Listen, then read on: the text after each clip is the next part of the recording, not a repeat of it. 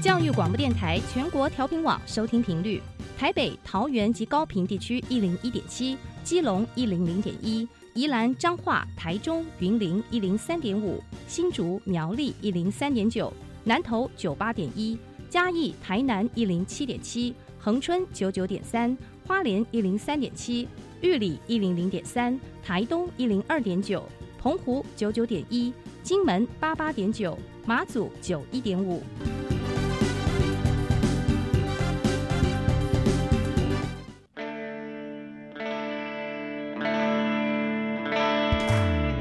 命时时有惊喜，生活处处是学习。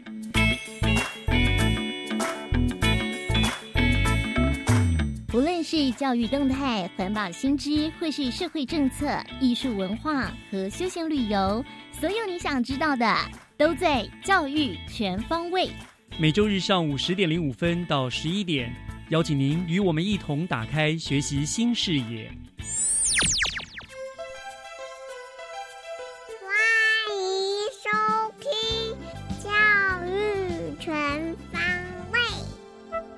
早安，各位亲爱的听众朋友们，欢迎收听一百零八年十二月八号的教育全方位，我是岳志忠。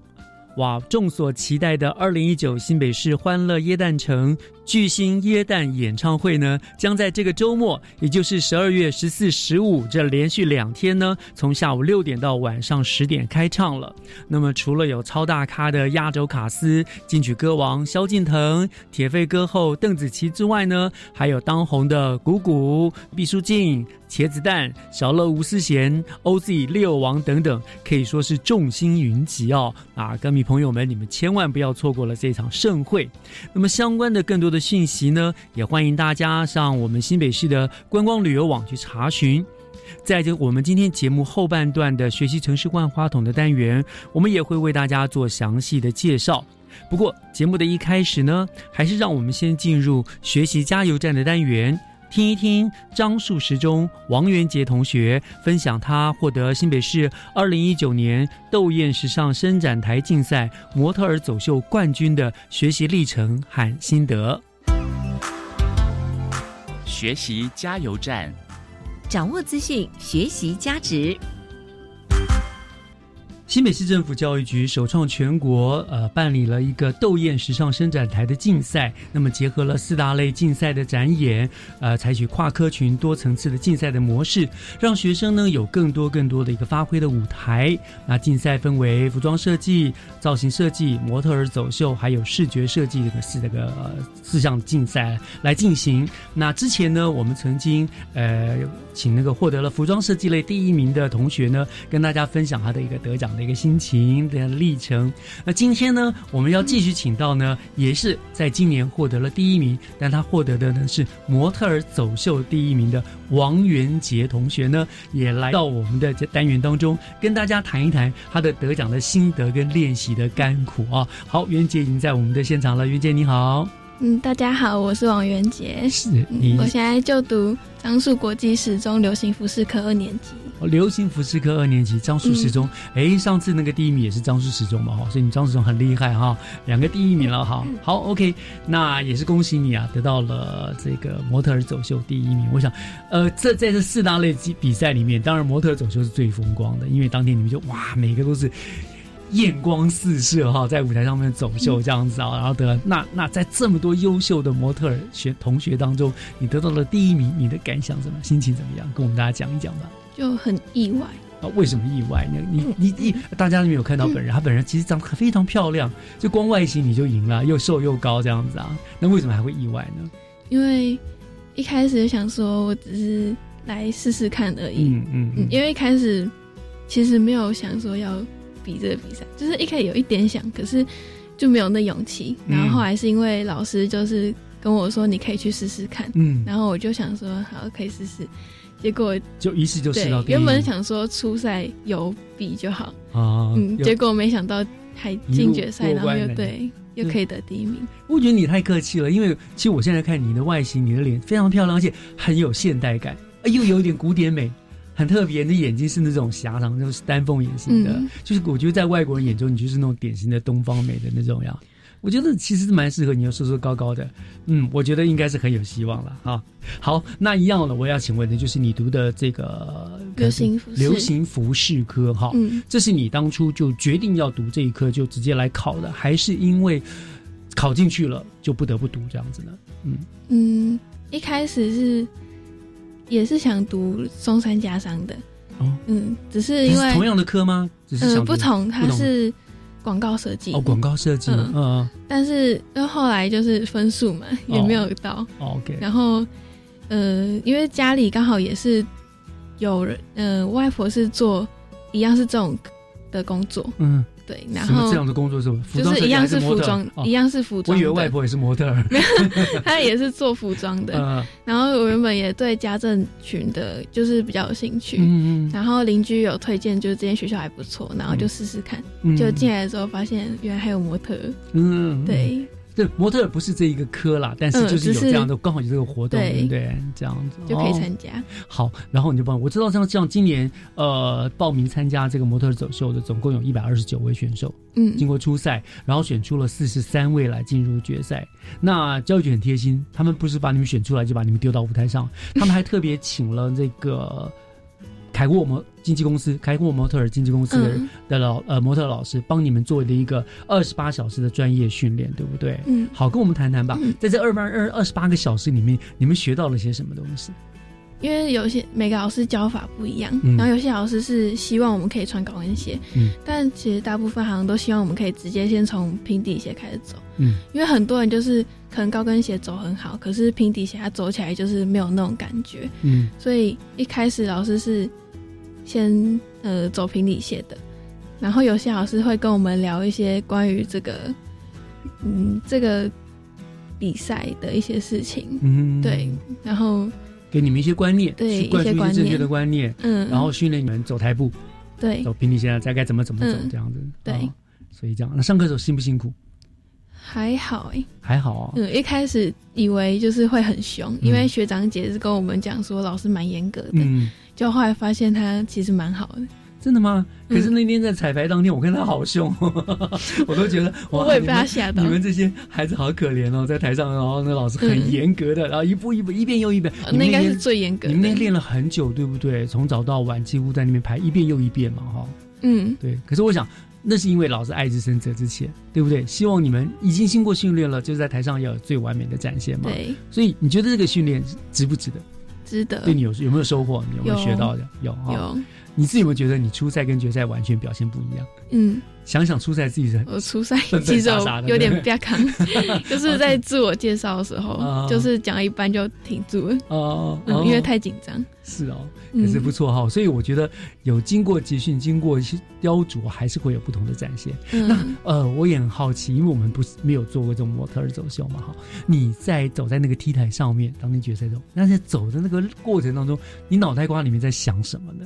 你怎么样展展展现呃人家穿在你身上衣服的特色呢？嗯，其实上去的时候是脑袋一片空白，就是你在下面的时候，你可能会先想好要展示哪些点，可是你上台的时候，你就会呃不知道干嘛，然后就会开始就是用靠自己身体的那个反应然后去做。啊，对，所以呢，呃，虽然说讲好像有点。呆掉了，这样对。可是你知道，这个从我们从另外一个角度来看哈，你这样才能得第一名，就是老天爷赏饭，就是让你就是你你觉得直觉的肢体的摆动，确实却能够让裁判觉得，哎，这是好的，这表示你可能天生适合走这一条路。所以我觉得，那那那你这次得了第一名了嘛，对不对？你一定很高兴。高兴之余，呃，他会不会对你将来的一个志愿或者志向的发展有一些影响？生涯的规划会不会影响？会，因为我一开始。也没有想过就是可以当模特，嗯，然后是上了这科，然后又刚好参加到这个比赛的时候，就开始就对那有兴趣，嗯，然后就想说之后可以往这类发展。是目前有没有已经有经纪公司或模特公司跟你做一些接触？还没有，对不对？还没有。所以就是，但是你会将来你会想往这个方向走，嗯会哦，我觉得应该可以了。你的条件真的非常非常的好，呃，不过全国技竞赛好像没有这一项模特比赛哦，嗯，哦，好像没有。哎，你高二。那你明年还是可以这样，可还会想要再参加吗？还是第一名不能了？这样不行，前三名好像都，哎，是第一名还是前三名好像都不行。OK，机会就留给别人了，嗯，对不对？但是你可以做很好的指导了，对，对不对？好，那既然不能参加了，可以当指导。那如果现在你的学弟妹要参加，你会给他们什么建议？你会给他们些什么指导呢？嗯，希望他们就是要认真吧。嗯，对，然后要学话可以多问一些就是有经验的人。嗯，对，然后可以让就是不要就跟我一样，很对自己没有什么信心，对不对？哦，一定要自己一定要相对，一定要相信自己。是好，那我想最后我再问一个问题好了啦，这样子，那你在整个这样你读了呃张书之后，然后参加这个比赛，呃，你最大的一个心得感想是什么？对，我觉得自己。就有被自己吓到，因为我想说，因为我一开始想应该是不会想要去比这个比赛啊，然后也不知道哪来的勇气，然后就去比。嗯，对，因为家人也有就是鼓励我可以尝试看看。嗯，所以就是你原来对自己没有太多的信心，对，对不对？所以大家经过这次比赛之后，你，有没有觉得自己很棒，比较自信了，对不对？对，然后敢勇于尝试了，对不对？我相信自己可以这样走了，所以。我觉得居里办这个比赛还是有意义的，对不对？对你们来说，就是给你们个舞台，让你们去发现自己的优点，然后呢，未来就会知道说我要怎么走了。所以也要很感谢，呃，新北市政府教育局，对不对？当然也要谢谢学校老师给你们这么大的栽培，对不对？对，嗯，很棒，好，真的真的是，呃，也非常谢谢你今天来跟我们做的很好的分享。我相信你应该就会是学弟妹很好的学习榜样，以及模特答应哇。美女啊，学姐啊，你你现在是不是大概学校里面的那种偶像级人物呢？没有，没有。好，好了，我想再一次恭喜你了，恭喜这个你得到了模特儿走秀的第一名啊！这是来自我们樟树时中的王元杰，那也祝福你日后能够在记者的路上这个越走越好，越走越顺，好不好？谢谢。好，谢谢，谢谢你今天来玩。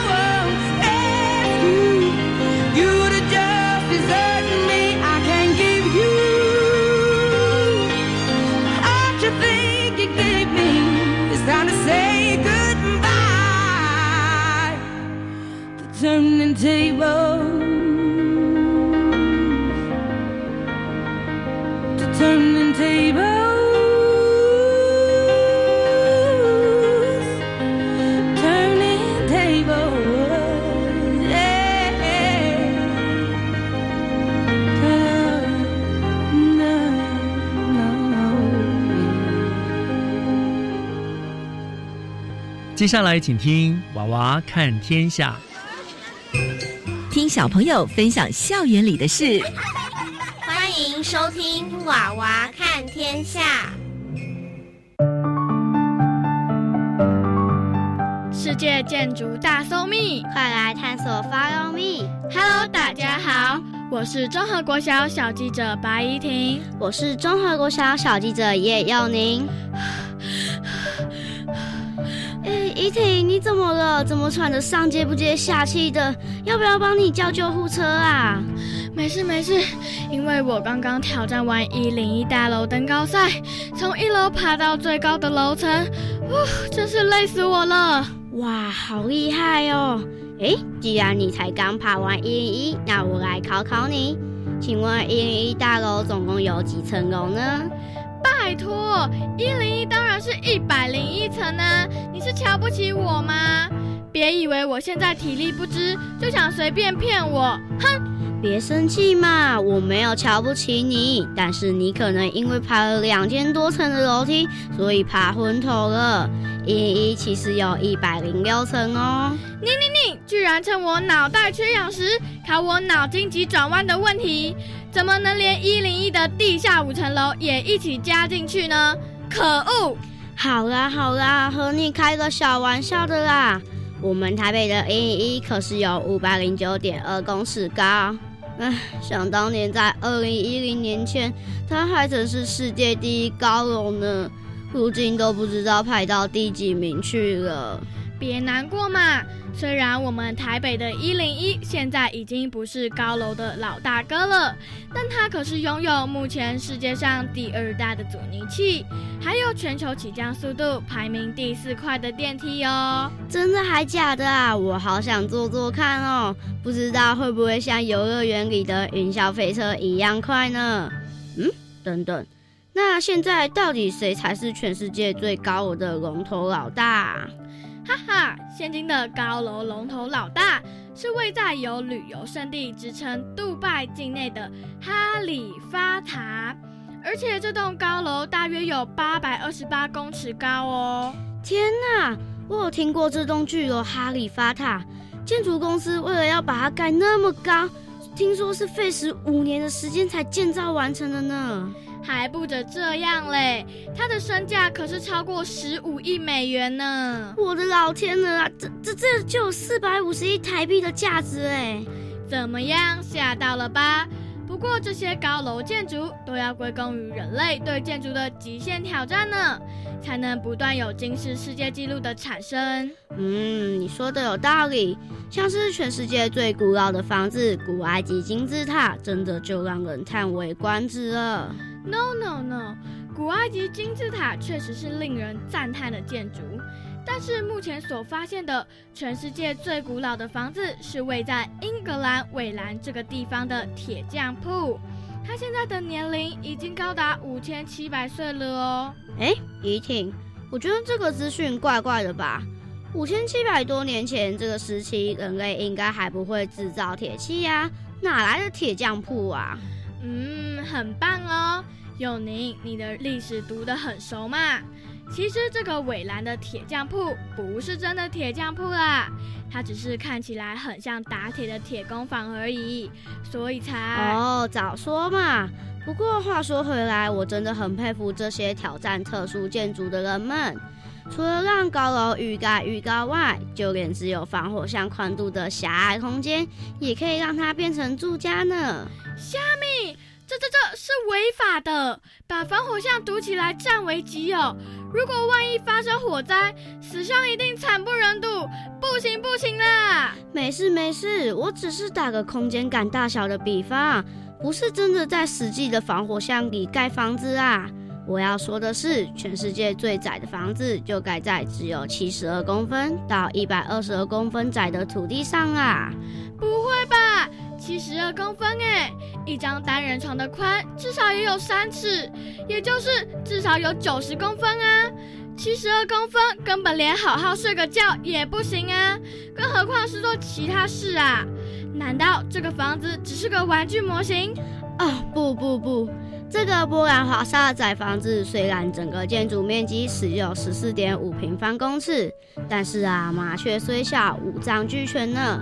里面有小厨房、浴室、床铺，甚至还有书桌呢。可是，如果在这个这么狭窄的窄房子里住久了，会不会因为长期被压迫而得忧郁症啊？放心放心，所以建造这个窄房子的建筑师说，这栋窄房子不适合给人居住，因此目前它只是个艺术装置，欢迎游客来参观体验，还拍照哦。啊，说到欢迎游客参观、体验和拍照。我知道，在西班牙的哥伦比亚有一个很陡的房子，它盖在高两百多公尺的狭长巨石上。主人每天回家都要挑战自己爬陡峭楼梯的极限呢。这个主人也太想不开了吧！没事把自己家盖在那里干嘛？两百多公尺高的巨石，相当于六十几层的大楼哎！如果没有电梯可搭，那还得了？每天爬了一次，应该就就能开了啦。其实主人当时盖这个巨石上的陡房子，是为了空闲时可以来山上看看美丽的风景。但是我觉得他应该是忘记盖电梯了吧，所以后来才会把房子卖给了政府。唉，这个心情我懂。就像我们教室在五楼，每天爬上爬下的，午餐都快吃不下了。不过，我觉得西班牙政府真是聪明，收购这个陡房子之后，应该就可以卖门票钱赚观光客的钱哦。没错，如今这世界上最陡的房子已经成为西班牙著名的观光景点，不但得花钱买门票，还要爬六百五十阶的陡峭阶梯才能打卡拍照。说实在的，连抵达这陡房子的人也真是想不开啊！这个还不够稀奇，在澳洲的悬崖边已经盖出了悬吊在悬崖边上的玻璃屋，让喜欢海洋的人可以更亲近大海哦。什么更亲近大海？我看是更容易直接掉落大海吧。玻璃屋哎，当暴风雨来袭，加上海浪拍打过来，就知道大难临头了啦。其实我看这个悬崖玻璃屋照片时，也真是替住在里头的人捏一把冷汗。它不但有五层楼，而且里头还有很重的电梯设备，外加楼顶的停车场，这真是挑战心脏强不强的极限建筑呢！天哪，原来世界上的特殊建筑这么千奇百怪呀！还有没有更夸张、更吓人的呀？当然有啊！如果那么好奇的话，请记得收听我们综合国小小记者叶佑宁、综合国小小记者白怡婷为您所编辑的《世界建筑大搜秘》，快来探索 Follow Me 的节目哦！谢谢大家。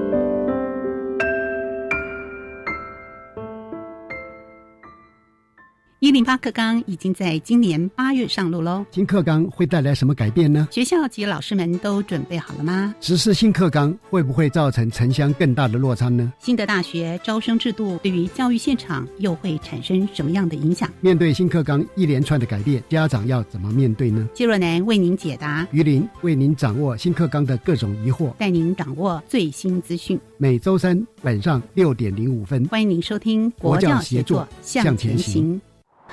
天气越来越冷了，夏天的衣服可以准备收起来了。是啊，哎，对了，那你家冷气机也收好了吗？哈，冷气也要收？当然啦，你知道吗？冷气不用时也会有待机耗电呢，所以非下月时要记得关掉冷气机的总开关，也可以顺便清理冷气机的滤网，隔年用电更省哦。节能不分季节，爱地球做就对了。更多省电妙方，快上节约能源园区网站查询。以上广告由经济部能源局提供。你知道两岁的小朋友就读幼儿园有优惠或补助吗？嗯，符合资格者就读公共化幼儿园，每月缴两千五百元；非营利幼儿园每月缴约三千五百元；准公共幼儿园每月缴约四千五百元哦。那念私立幼儿园呢？符合资格者每月可领育儿津贴两千五百元呢。满两岁的小朋友如果要念幼儿园，将会有更多机会。未来会增设两岁专班，到一百一十三年预计增加八百班，提供一万两千个名额。以上广告由教育部提供。合唱无设限，我们是台北室内合唱团。您现在收听的是教育广播电台。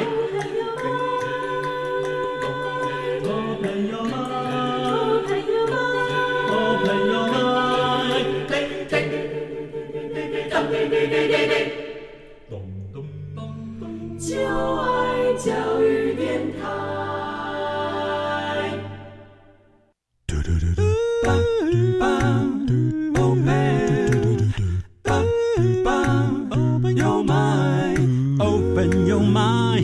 就爱教育电台。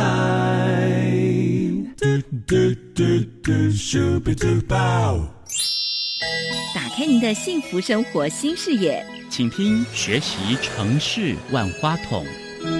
您正在收听的节目是教育广播电台《教育全方位》节目，我是岳志忠。节目的后半段进行的单元是学习城市万花筒。嗯，新北市的欢乐椰蛋城从今年十一月十五号开城以来呢，果然一如预期的哈，再一次的掀起了一个观赏的热潮。那每当夜幕低垂、华灯初上的时候呢，整个新版特区就热闹非凡了哈，俨然成为了一个，我想我是应该是全台湾最受瞩目的旅游景点了哈。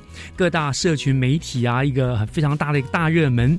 那除了美不胜收的各种灯饰啊、设施啊、投射光之外，哈，那我想不同主题的演出呢，也是整个耶诞城的最大亮点，特别是年轻朋友们最期待的。巨星耶诞演唱会，每一次都造成了万人空巷的一个盛况哈。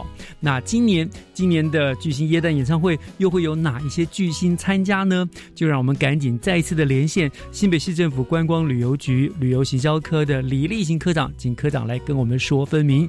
科长你好。哎，主持人好，各位听众朋友，大家好。是，再一次感谢科长哈，要来跟我们讲精彩的演出内容了哈。是。那上次科长已经跟听众朋友们介绍了嘛？今年新北欢乐一诞城的主灯秀，对不对？我们那个什么二塔一树，这个很非常特别的，对不对？双塔一树。双塔一树啦，还有美拍的灯饰啦，还有游乐设施等等。那当然，这其中还有很多非常精彩表演节目。那特别尤其是十二月最受关注的就是。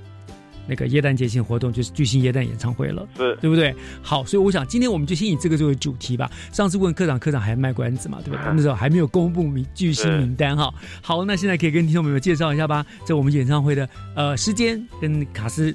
好的，嗯，那我们今年演唱会呢是十二月十四号、十五号两个周末假日，嗯，在我们市民广场的力开唱，嗯，那开唱的时间呢是我们晚上六点到晚上十点，嗯，对，那这一次呢我们邀请了两位主持人，分别是黄子佼以及巴玉，哦，都是目前最顶级的主持人，对，来一起担当演出，嗯，那另外呢最重要压轴歌手也是大家最期待想要知道的部分呢，在十四号晚上我们是邀请了。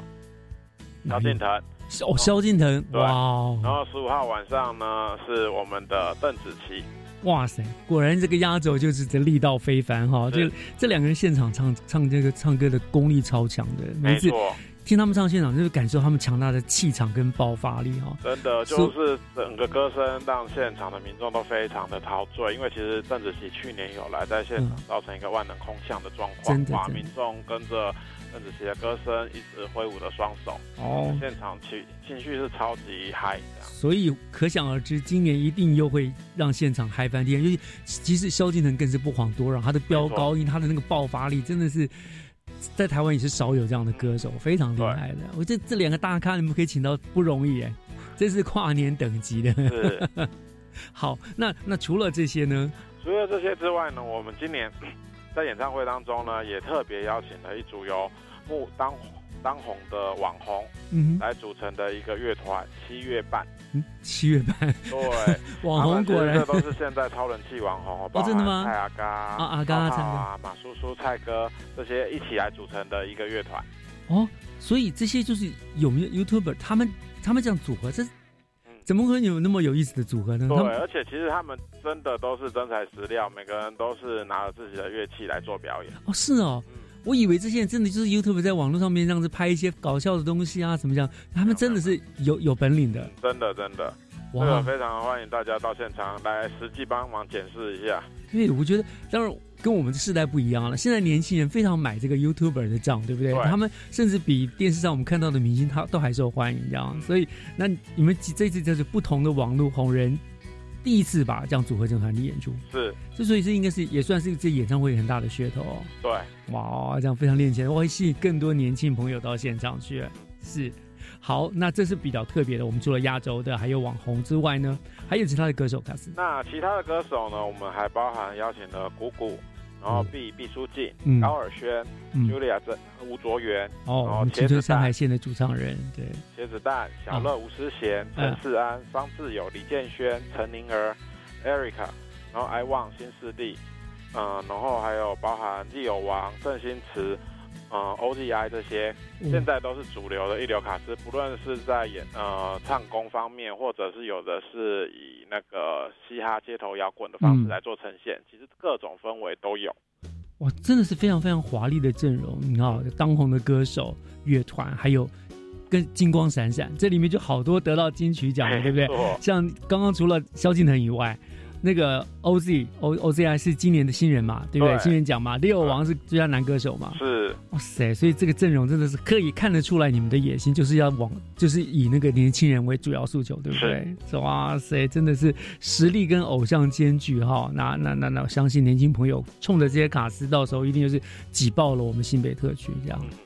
嗯，那当然，每一年你们除了那个歌手都很精彩之外啊，你们舞台也都设计的非常非常的华丽，非常的吸引人、绚丽啊。对。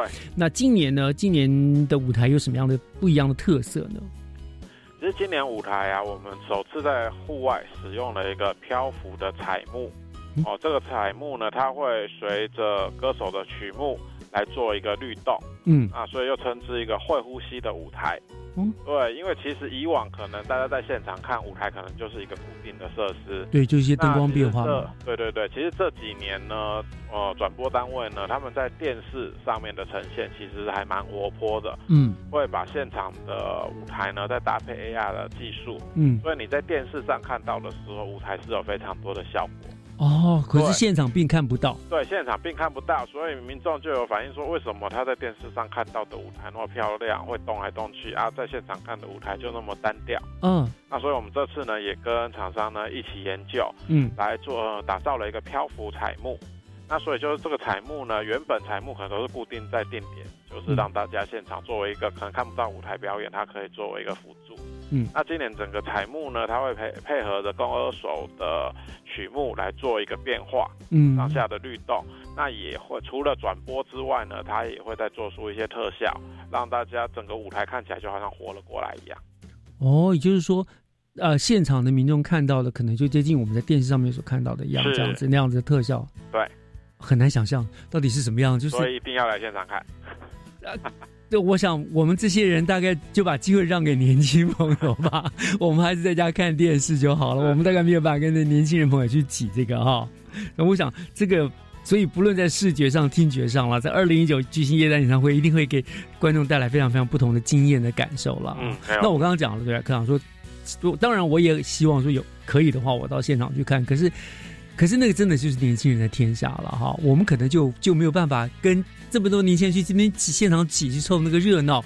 那好像你们也有不同的演出，也照顾到了不同的族群，对不对？像我看你们接着好像还有什么大河传唱，往年你们有像什么民歌演唱会，照顾到我们这些中老年人的。族群，那今年这个大河传唱演唱会是不是也是类似这样这样子的？对，今年呢，在十二月二十一号晚上七点半呢，我们文化局也举办了一个大河传唱的演唱会。嗯，那他首呃，他也邀请了包含像是新北市交响乐团，嗯，然后南方二重唱，啊啊，徐锦纯，然后新北市的原住民青少年合唱团，然后还有黄连玉跟陈明章老师一起来现场为我们演唱一些大家记忆中熟悉的音乐。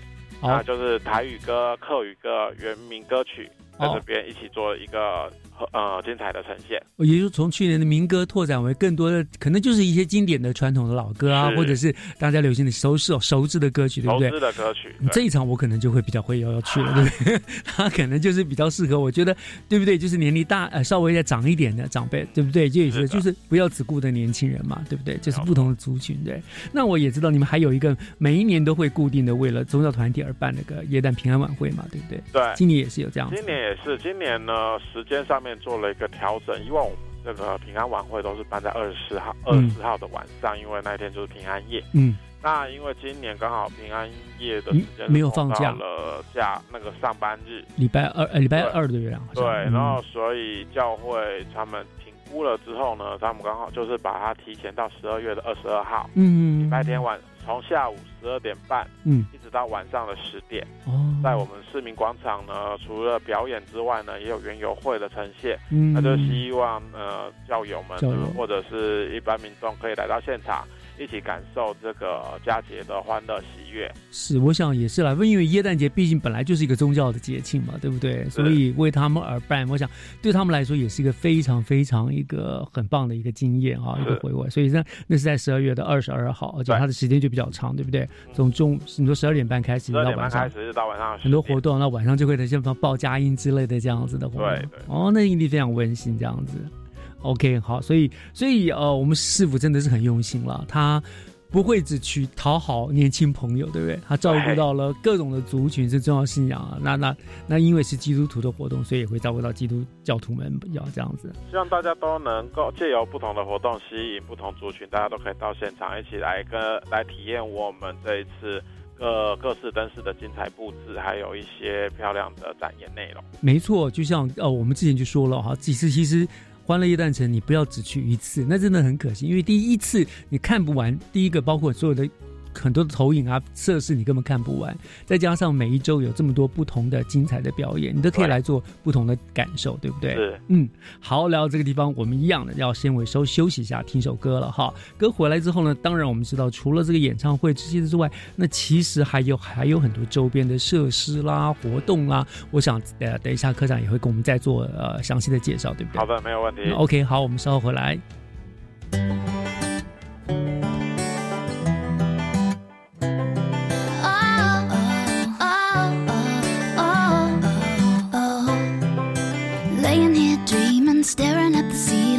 Wasting the day away.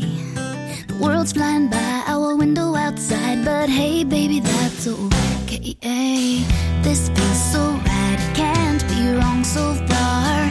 As I can see where you wanna go, baby, I'll do anything. Cause if you wanna go,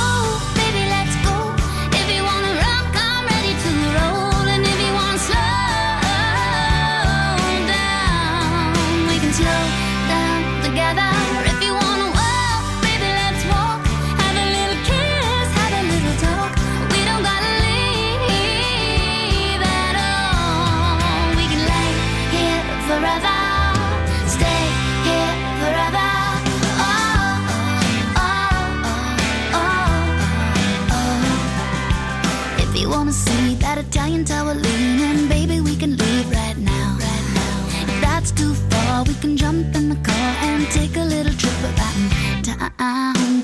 They say that California is nice and warm this time of year. Baby, say the word and we'll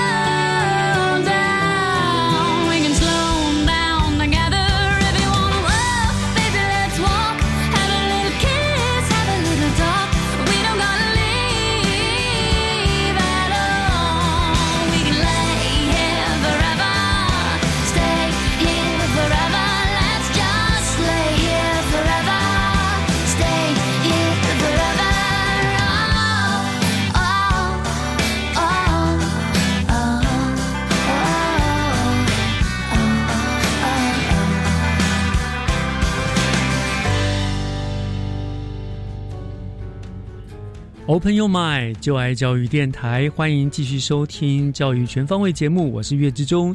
今天我们学习城市万花筒的单元呢，为大家请到的是我们新北市政府观光旅游局的李立新科长，他为我们继续来介绍哈，我们这个二零一九新北欢乐耶诞城。那刚刚我们介绍的就是今年我们很棒的巨星耶诞演唱会的卡司，非常阵容坚强哦，包括萧敬腾啦、邓紫棋啦，还有很多当红的，甚至是那个网红哦组成的团体，都做了一个首次的演出。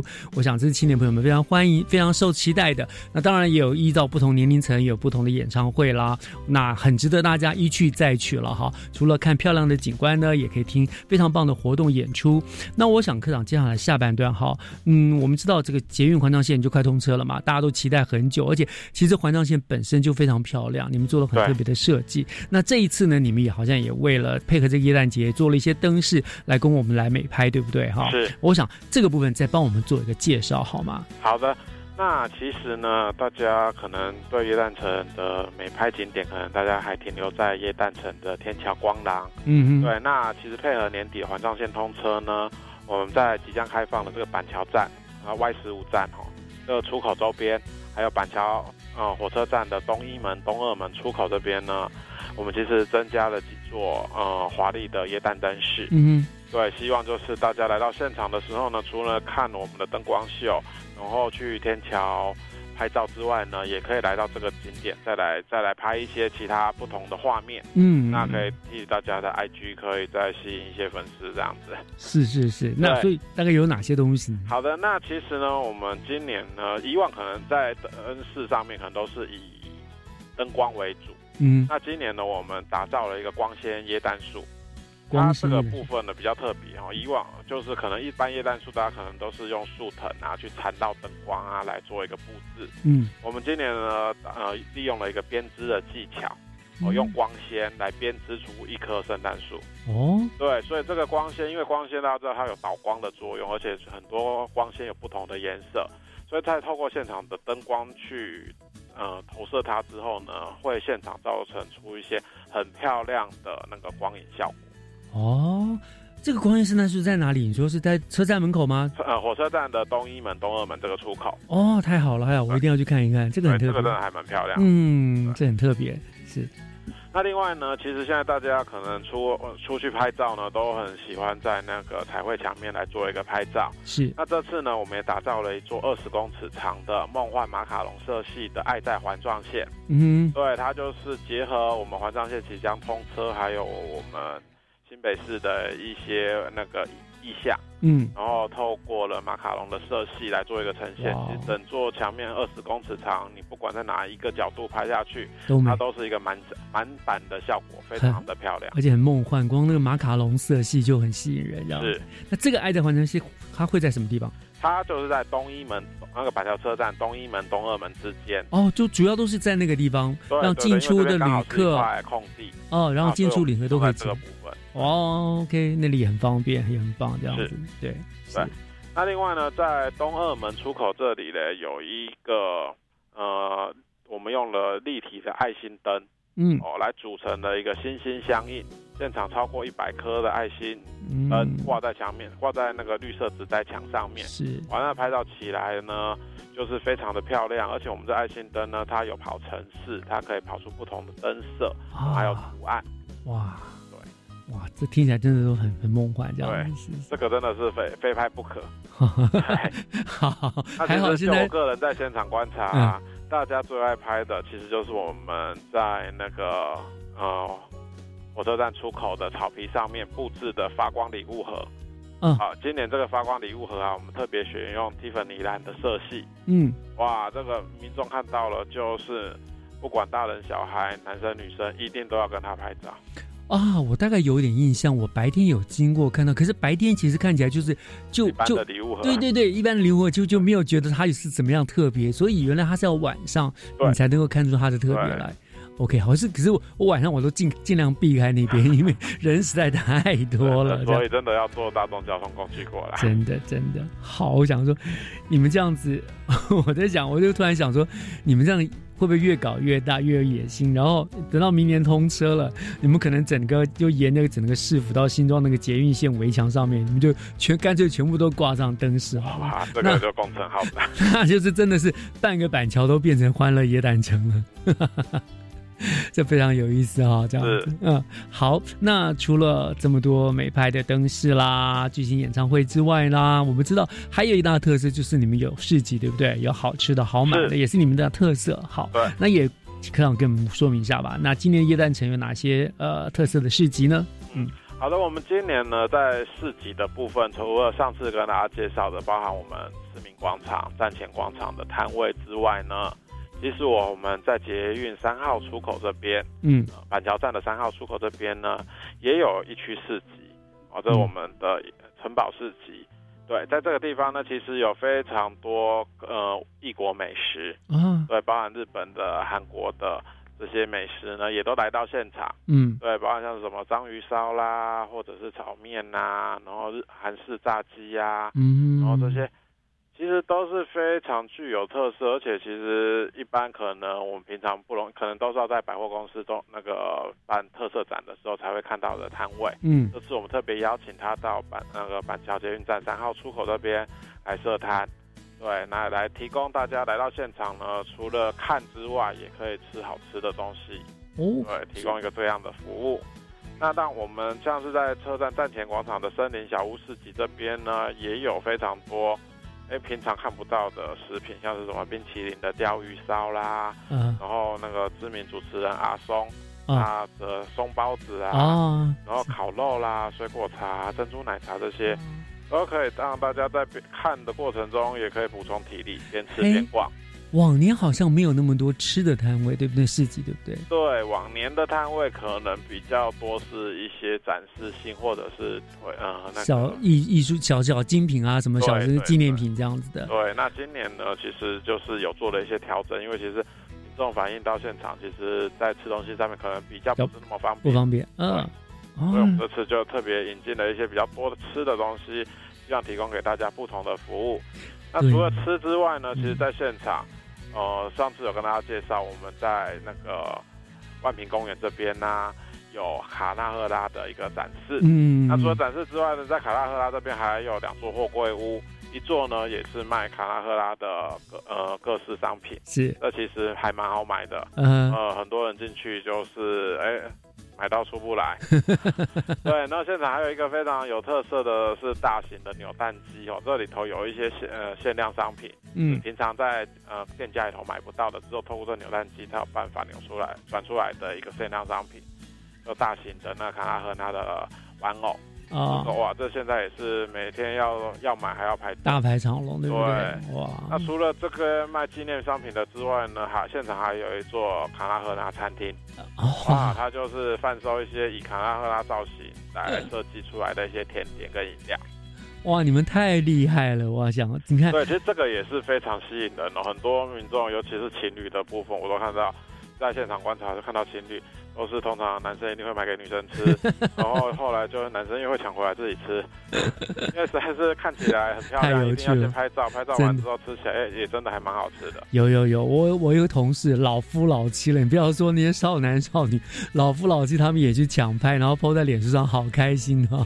我就说这个不只是少男少女，是资深少男少女也都会觉得这非常梦幻，也都会去拍啊。是。那另外呢，在我们那个站田广场呢，除了刚才讲到这些。些美食摊位之外啊，我们在那个站前广场小火车这个游乐设施旁边呢，也还有一座米拉 Vivi 的那个礼物屋。嗯，在这个里头呢，其实就有卖还蛮多包含迪士尼或者是波利的一些商品啊。那其实也是非常吸引小朋友哦，大人带着小孩一进去，也是像我们一个同事进去就买了十块三千块的。纪念品，爸爸妈妈又要担心破财了。可是真的很值得啦，因为平常你可能很难得有机会看到那么多，没错，这些商品，而且是以一个呃漂亮的陈列方式，让你可以很轻松的。哇，很轻松的挑。好，我月底也会带，因为我两个姐姐，一个姐姐住日本，一个姐姐住泰国，他们刚好都会带着孩子们。哇，月底都会回来。对，这是必去的，因为有一个他们刚好有孙小孙子，已经五六岁，我想正是迷这些东西的时候，这样的。OK，好，因为真的是你看哈，除了好看的灯饰，有棒的演唱会，再加上这么好吃好玩的市集，这才是名副其实的叫做欢乐椰蛋城嘛，哈，整个就是城的概念了，这样子，真的是很棒。辛苦你们了。那我想最后当然还是最重要。我们虽然提醒过，可是我们还是要一再提醒吧。哈，对于整个交通的部分，就是跟听众朋友做最后提醒跟注意的事项，好吗？好的，那这边呢也是再跟大家做一个提醒。其实随着活动开始举办以来啊，我们现场那个县民大道或者是文化路或者是中山路，交通负荷也越来越重。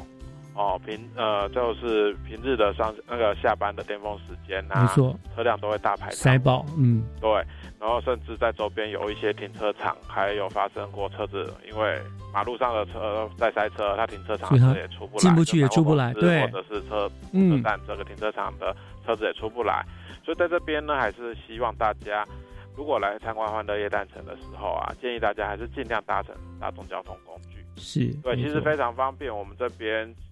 是多铁共构的一个状况，包含台铁、高铁、捷运，又有公车转运站，也有长途客运的转运站。对，这边其实都建议大家尽量可以搭乘我们大众交通工具。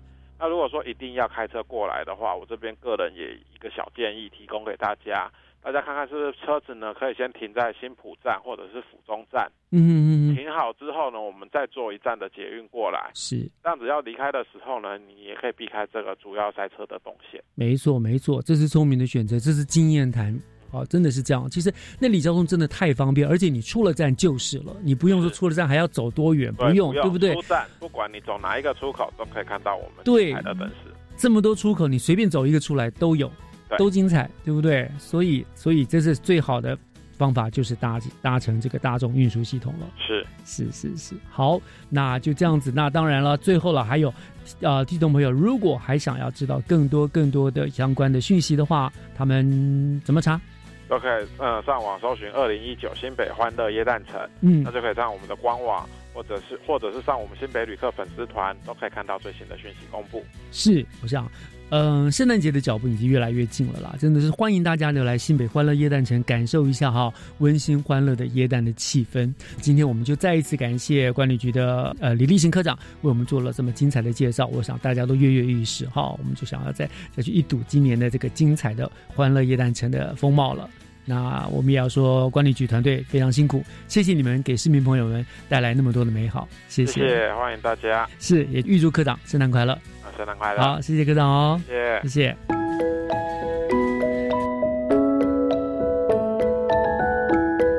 以上就是今天的教育全方位，感谢您的收听。天气越来越冷了，请大家多多注意保暖哦。我是岳志忠，祝大家平安健康，我们下个礼拜见，拜拜。